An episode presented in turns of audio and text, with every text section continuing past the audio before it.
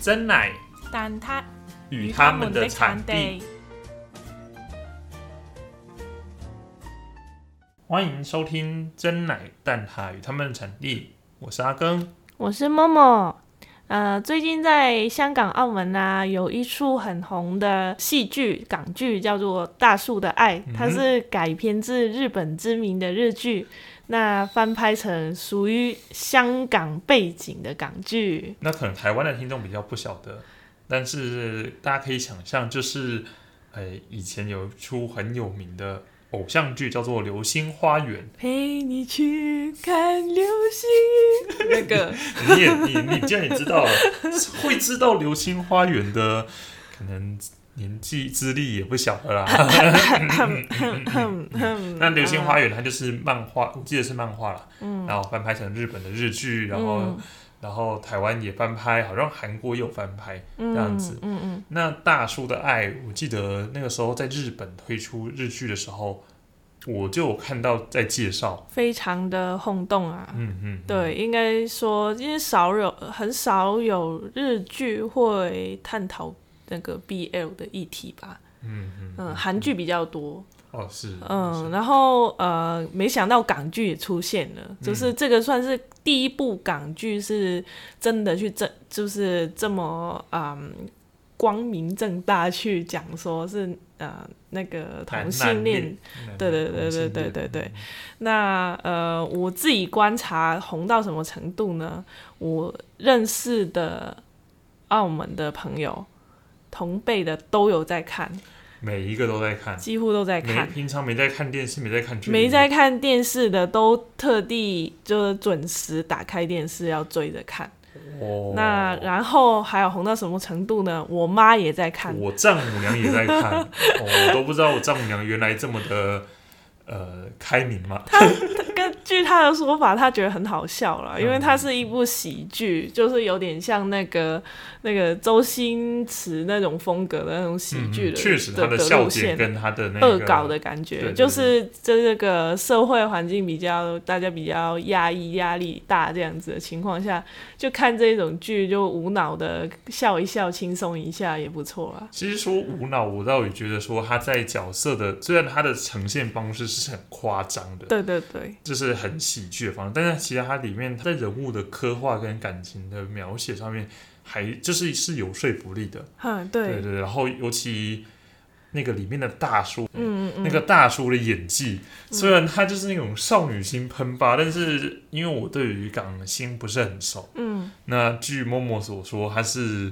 以前都是演哪一类型的？他以前都是演冷酷，然后或者就是一种那种有点奸诈的角色，反正都是那种话不多的。的角色就没办法去发挥他其他方面的演技。嗯，那这一次那个剧组居然请得动他，嗯他也算是很资深的的的的导演员演员了，对。那居然请得动他，然后而且还拍这么有喜感的角色，真的是大家都那个掉掉眼镜这样子。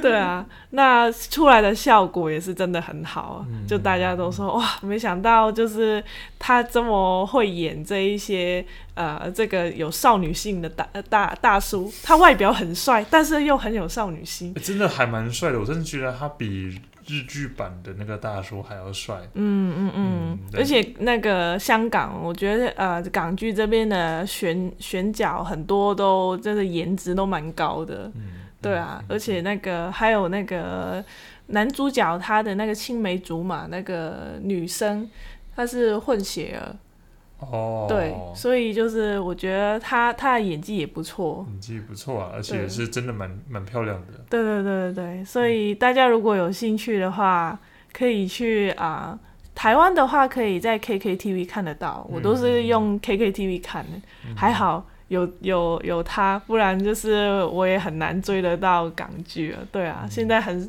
很难在这个地，就是这边台湾没办法看香港的电视电视台啊。嗯嗯，对啊，那可以在连线呢看追剧，我觉得也蛮开心的。台湾人真的应该是看的人比较少，但是呃，我稍微搜寻了一下，看到大家在讨论的好像都是香港居多，嗯，真的是在香港很红。我自己看了一集，我也觉得蛮有趣的，我打算最近再把它补完。嗯嗯嗯。那这一港版《大叔的爱》里面有很多很有意思的桥段，就是从这个剧里面我们可以看到很多香港人的生活，所以呢，我们就借由这次的机会来聊聊台湾、香港以及澳门的居住文化差异。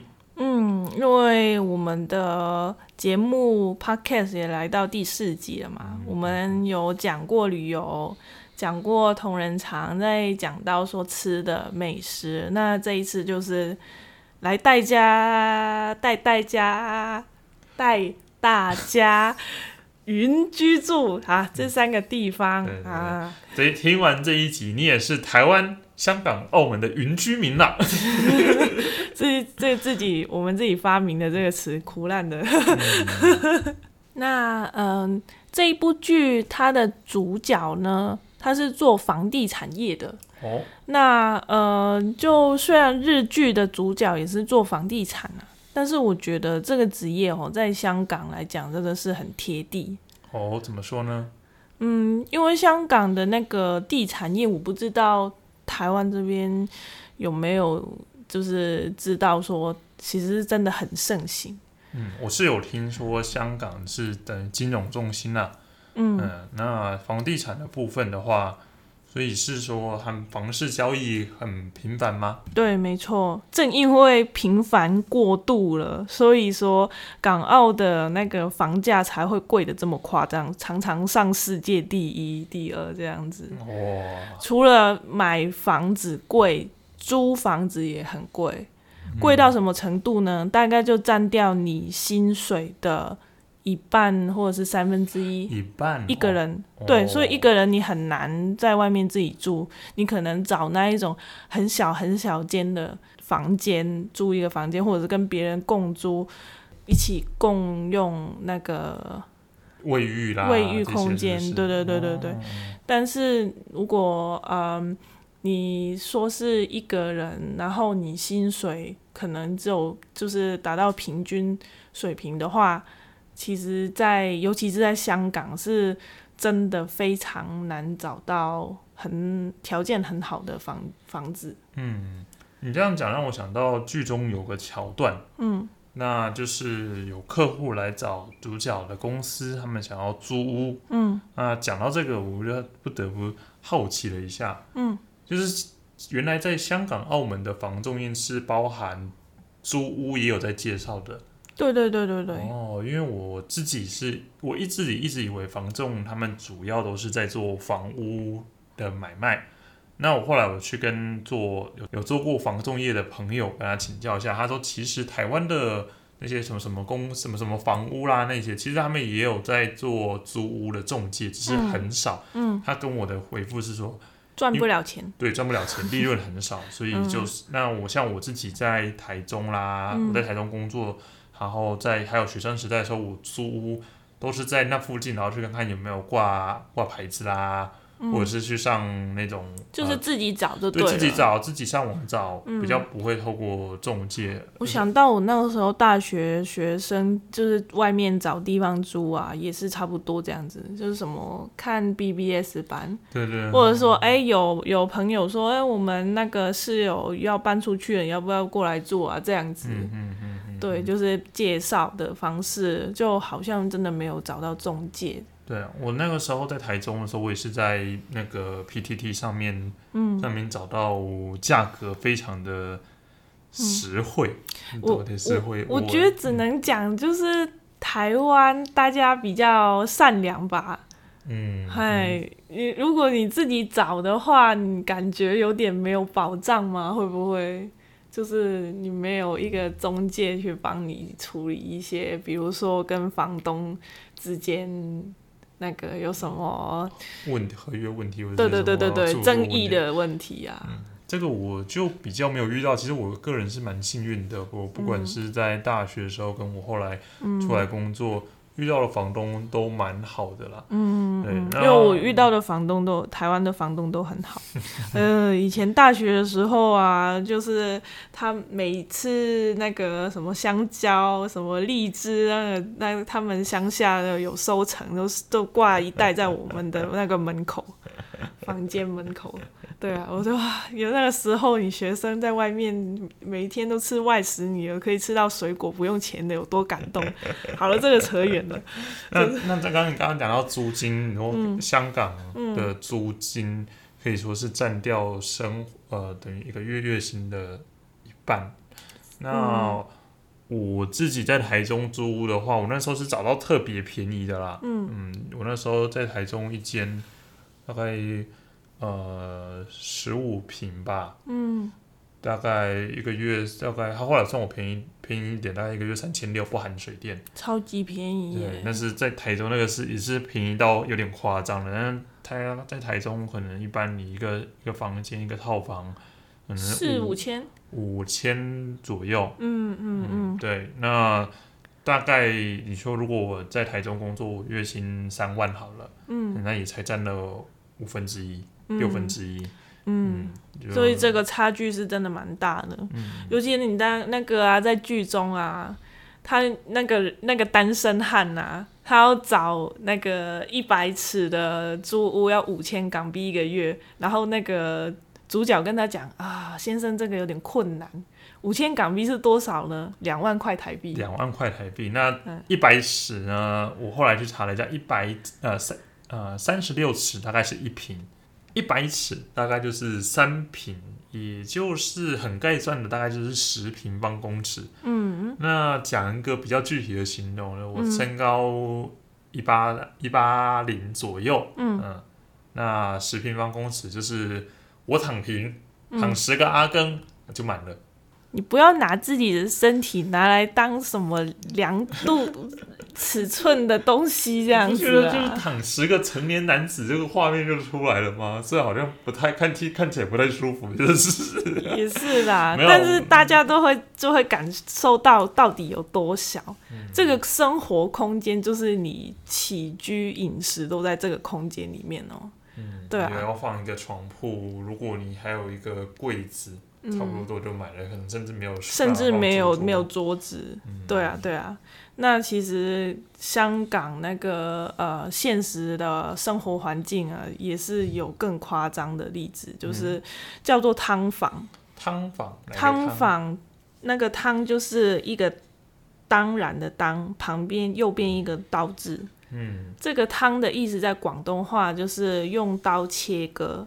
嗯，嗯那它就是把一个大的单位把它切割，切割成很多很多间，大概是呃至少四五间多的，可能有十间哦，的小房间去租给不同的人、不同的家庭。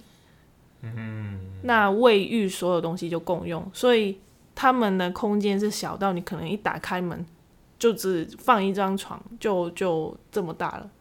那所有哦东西往上叠这样子，对。那汤房这种东西在香港是存在非常，也是蛮蛮长历史。自从那个他们的楼价一直升一直升开始，汤房就越来越多越来越多。对，那嗯，还有就是说我们港澳比较。呃，我不知道这样算是那个跟台湾可能观念有点不太一样啦。嗯，就是港澳会觉得说，我们有结婚了就应该要搬出去。哦，那房子的钱钱谁来出？就是通常就是会觉得说，男生应该要先有楼，有楼就是有单位、有有房子，才可以结婚，才可以去跟女生求婚。因为有楼这个不动产，就代表说有一个已经有足够的资金来源，因为房子很贵嘛，很难买嘛。对，对啊，那就是代表说这个男生是有一定的那个，身价跟经济能力，没错。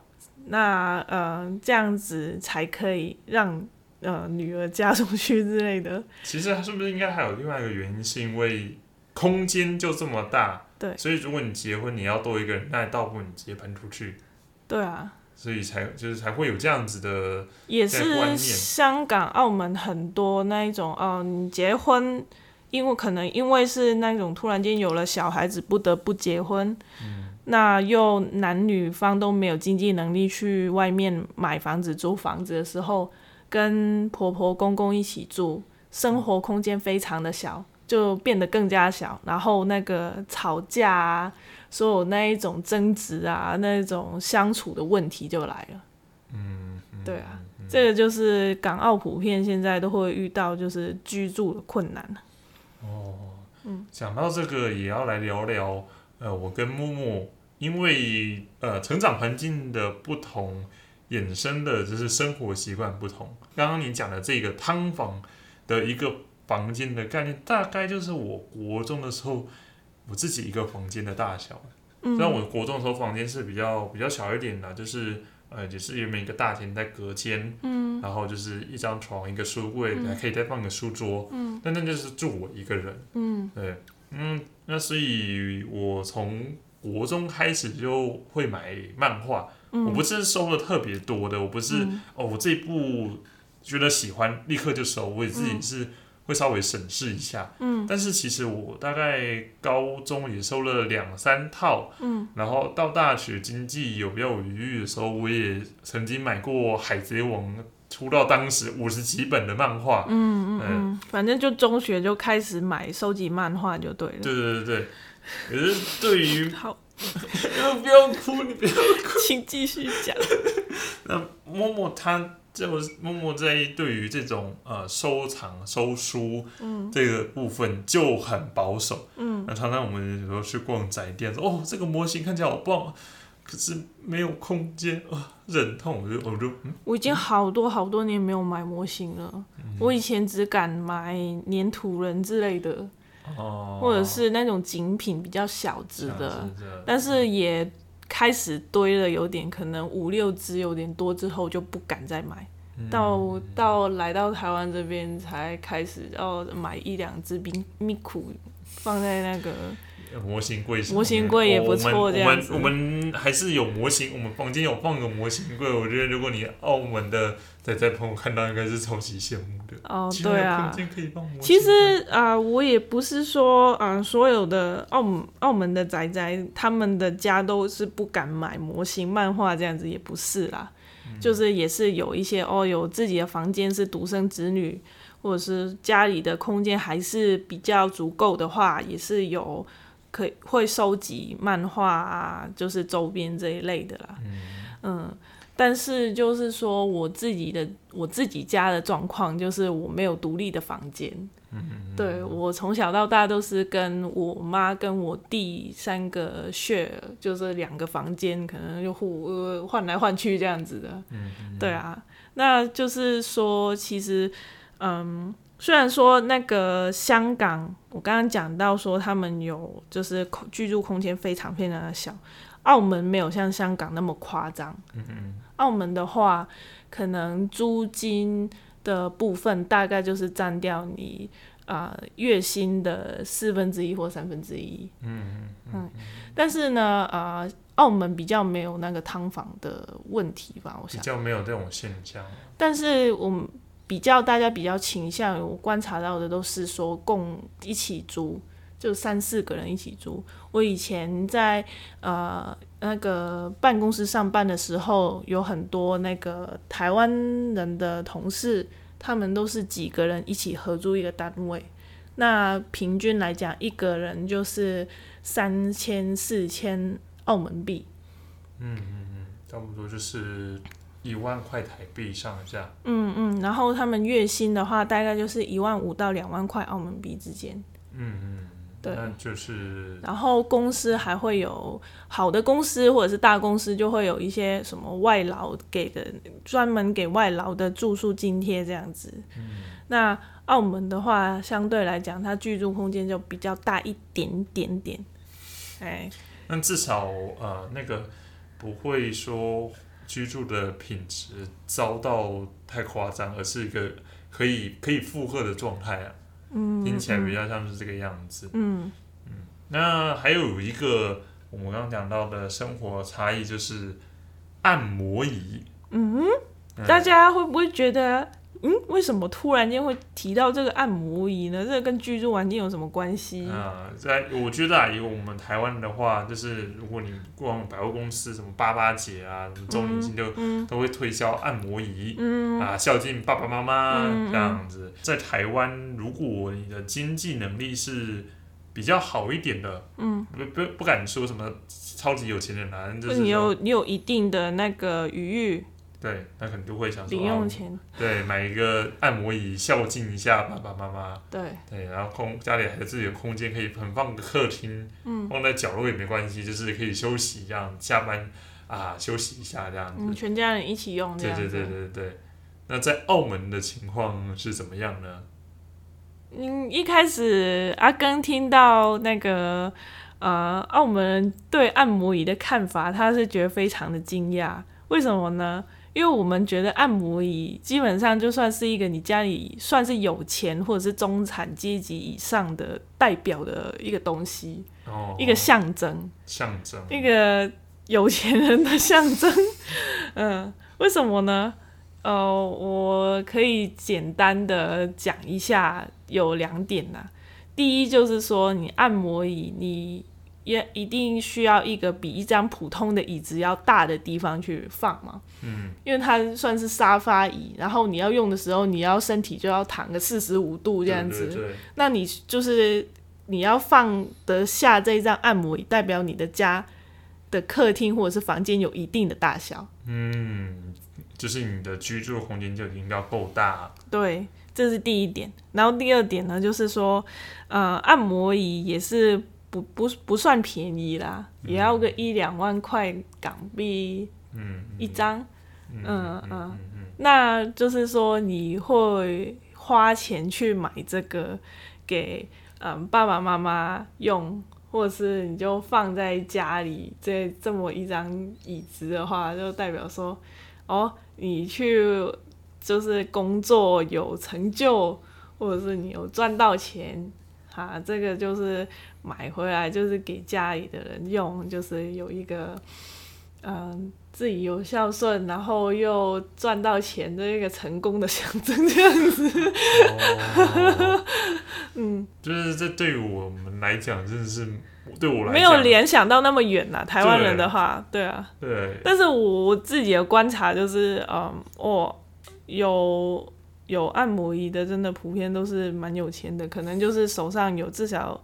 呃，买了两三个房子啊，或者是有有开店的啊之类的 背景的人，讲到开店，嗯让我想到，嗯因为一连串的事的事情，嗯，让默默在澳门的朋友都一直认为说默默嫁入豪门，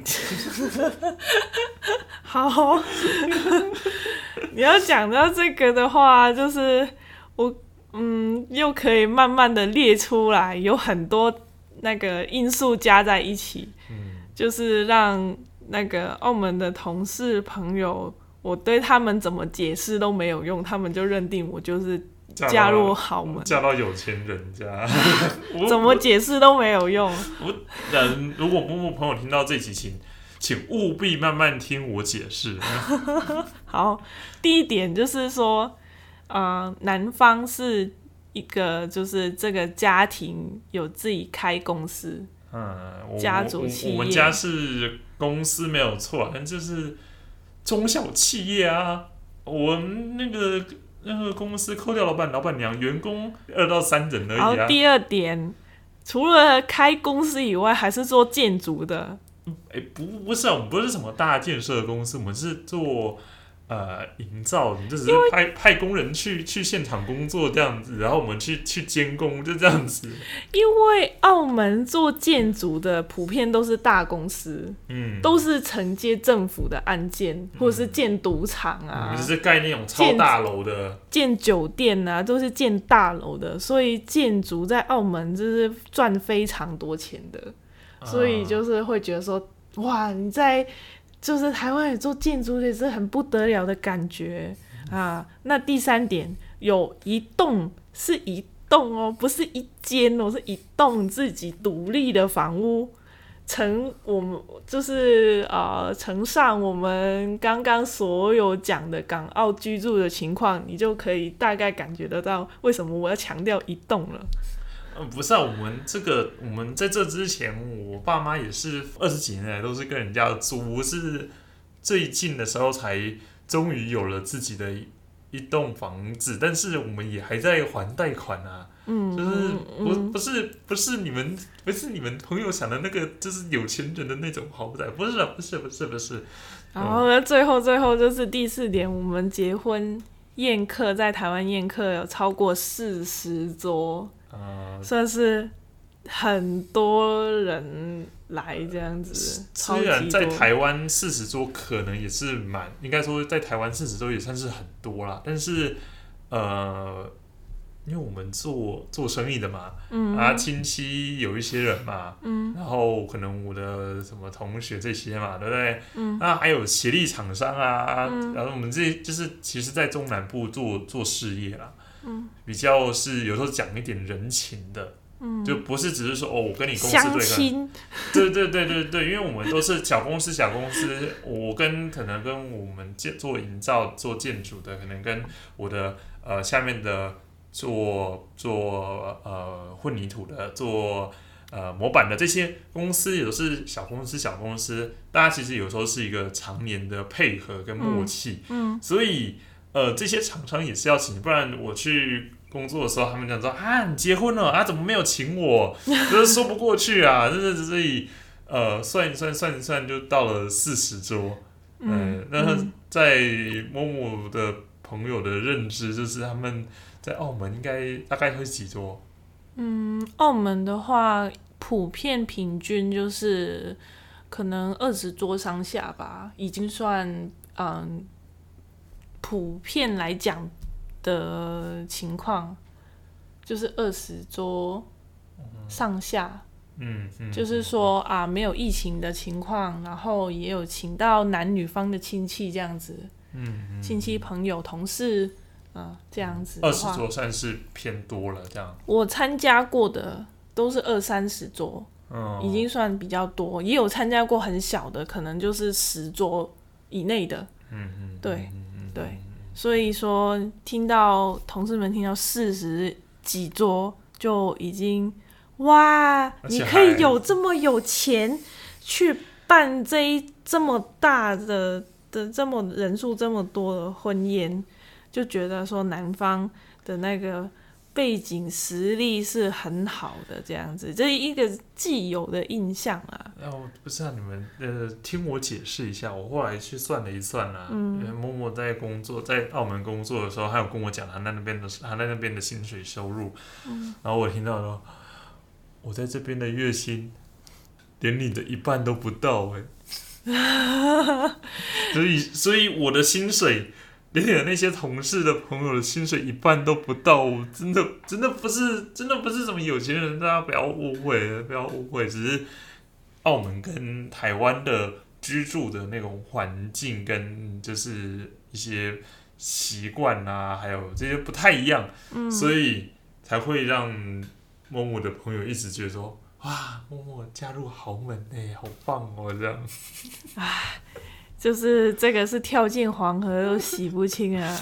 说到钱钱这个酷东西，嗯，我觉得澳门有一个东西，有一项政策，嗯，是台湾的人，嗯，台湾人更有兴趣的，嗯，就是澳门政府每年，嗯，都会发钱钱给所有的澳门居民，嗯，不管你几岁，嗯。不管你做什么工作，嗯，都有发这个钱，嗯，而且还不少，嗯，啊，澳门每一年都会派钱钱吗？这个问题呢，已经被台湾人问过我不少次，可能台湾的新闻有报吧，就每一年可能都会有报吧。那事实上其实是真的是这样子。为什么呢？因为澳门的那个靠那个靠赌场的收入了，是真的是每年几百亿、几几百亿这样子。那呃，我在讲的是澳门币哦，还要乘以四哦。那所以就是说，他一定得要做一些回馈回馈给居民，不然就是说不过去，大家就可能会暴动了这样子。建设都已经在盖了，就是又不能够继续，就是说想说直接用最实质的方式，最暴力的方式 就是派钱。对，那最无脑的方式也是派钱，那派的你你拿得到吗？对啊，那就是每一年呢，我们都会收到一万块澳门币，是政府发给我们的，相当于政府给每个人四万台币。对，不管你是呃几岁，就是你刚出生，或者是你已经啊八十岁、九十岁了，只要你是澳门永久居民，都会一万块。然后澳门非永久居民的话，就大概砍半这样子。那非永久居民就是说，你还没有正式的获得澳门的那个永久居民的身份资格。嗯，就是说，呃，怎么要要怎样获得呢？如果你是不是在澳门出生的话，那你就要在澳门待至少满七年才可以申请。好，还蛮久的。对，然后就是说你要在澳门待七年，然后好像不能出境。多于多少天，还要在澳门工作，这样子有稳定的收入，或者说你你有跟澳门人结婚之类的，你才可以获得这个居留，就是永久居民的资格，你才可以获得那一万块。所以呢，澳门的假结婚案很多，大概都是为了派遣啊，或者是其他的福澳门的社会福利。嗯，对。就是说，为了获得这个身份证，所以就很多人都以身犯险这样子。就像我虽然跟默默结婚了，但是因为我没有在澳门工作，所以我拿不到政政府给我的那个钱钱库东西。你也可以来澳门啊！我要在那边，然后工作工作，然后满七年才拿得到澳门的那个身份证。对，嗯，那。这样子，政府派发钱，因为他们从赌场赚了很多嘛，嗯，那都都是用派发钱的方式，嗯派了十几年了。嗯，那利益来讲，我们收到钱钱当然很开心啊。那你觉得有没有什么？你觉得因为这样做而衍生的弊端，或是你觉得比较不好的事情？啊，当然也有啊。嗯。对啊，你当然说你收到这一万块，你当下就是啊很开心啊，可以拿这一万块去什么买什么自己喜欢的东西，去旅行干嘛的。嗯。但是呢，你要想想看，政府每一年赚多少钱？澳门的政府，嗯，几百亿。但是你每一个人你只派一万块，那其他的钱钱他怎么用呢？他怎么用？好像你都就是有，好像收了那个封口费的感觉。嗯，就是大家都渐渐的就不再出来游行干嘛的，我就说啊，有钱钱就好了。嗯，对啊，那那个政策什么的也不关我的事啊。嗯，对啊，然后就是说，嗯，大家就比较比较很着重在这个每一年有没有派一万块上面。哦，就变成不是在关注地方。这是澳门的发展，怎么发展？对对对对对，而是都是在想说啊，我要钱钱，有没有今年有没有给我钱钱，有没有加码？对，这样。而且就是说，你这个钱钱，不管是有钱人也好，穷人也好，发到的都是一万块。有钱人你发他发给他一万块，根本就是觉得没有用啊。对啊，那你没有钱的人，你给他一万块，你觉得他一万块就可以生活一年吗？用这一万块，在以澳门的消费额来讲的话，是蛮难的，可能一个多月吧。生活费的话，对啊，所以说其实这个政策一直都有人讲说，那只其实只是一个治标不治本的方法。嗯，对。然后呃，房屋的政策啊，就房价这么贵啊，大家都住就是买不到房子啊。或者是说，哎，我们的医疗，我们也没有像台湾的健保那样子，还要自己付钱看很贵的医生这样子。这一些政府的政策都没有说有很大的进步。那就是说，啊、当然是有很理想的状况，就是说把这些钱都投入在就是政府的那些福利的进步啊，政策的进步，更针对性的去投入去做啊。嗯。但是实际上就基本上你只要开始派这个钱钱，你是不可能停下来的。嗯，对吧？如果我去年拿到了钱钱，我今年今年没有拿到了，你会怎样我？生气气。肯定会有型的啊！嗯对啊，对啊，就是这样子。啊，那我们这一集，嗯，从港版的《大叔的爱》来看看台湾、香港、澳门的居住差异，不知道大家对于这个主题还喜欢吗？嗯，其实我觉得讲了这么多啊，嗯、我想最后想要讲一下的就是说，虽然我很常听到说台湾人都说啊，台湾这个地方是鬼岛怎样的，就啊、觉得啊政府很糟糕啊怎样的，但是我觉得这是啊、每个人他所追求的生活不一样啦。嗯，在台湾人的眼中是鬼岛，可是在我的眼中，我觉得它还是一个宝岛。嗯嗯，我还是蛮喜欢这个地方的生活步调。虽然说夏天是热了一点，我前几天才感冒完，对，被热到感冒了。但是说就是那个这边的人情味啊，或者说就是大家比较包容各个方面的文化这些，嗯我就觉得，而且还有就是说我赚到的钱，我可以就是可以养活我自己，或者说生活不用那么大的压力，生活空间比较大这一些，我是比较追求这一些，所以我在来台湾生活。那呃，关于这个居住差异的话题，其实还有很多很多可以聊。是，还有就是说，诶、诶、我们港澳放假的时候会去哪里娱乐呢？会去哪里玩呢？